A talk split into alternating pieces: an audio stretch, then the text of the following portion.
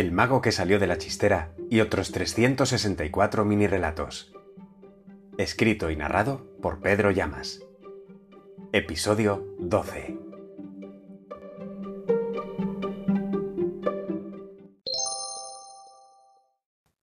La fábrica de sueños llevaba tiempo cerrada, y cuando el niño saltó la verja creyéndose pirata, la maquinaria comenzó a funcionar. Quiso saber lo que se sentía al hacerlo aunque fuera una vez.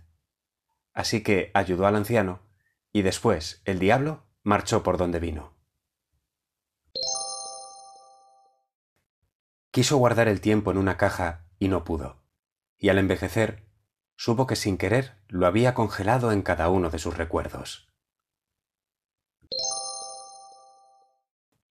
La luna siempre estaba llena hasta que el músico que le cantaba murió y ella decidió una vez al mes de crecer y vestirse de luto.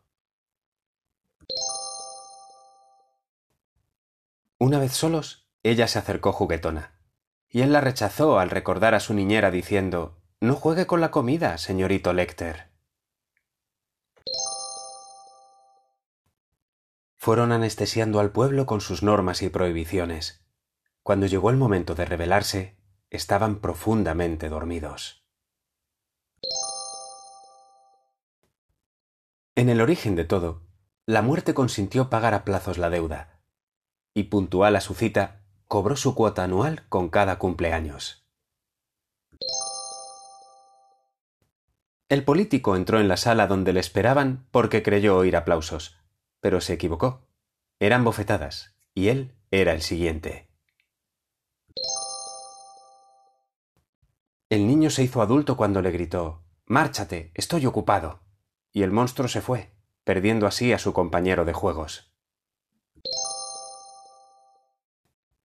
Pidió un motivo para seguir viviendo, y ella no dijo nada.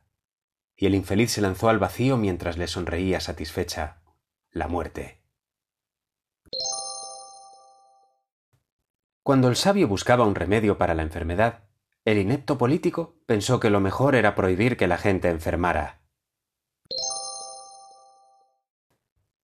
Como un hábil relojero, el duende dio cuerda a los corazones de los niños que dormían para que por el día pudieran seguir soñando. Pidió ver lo que otros no pueden y encontrar siempre el lado bueno de las cosas, y los Reyes Magos le convirtieron en un niño.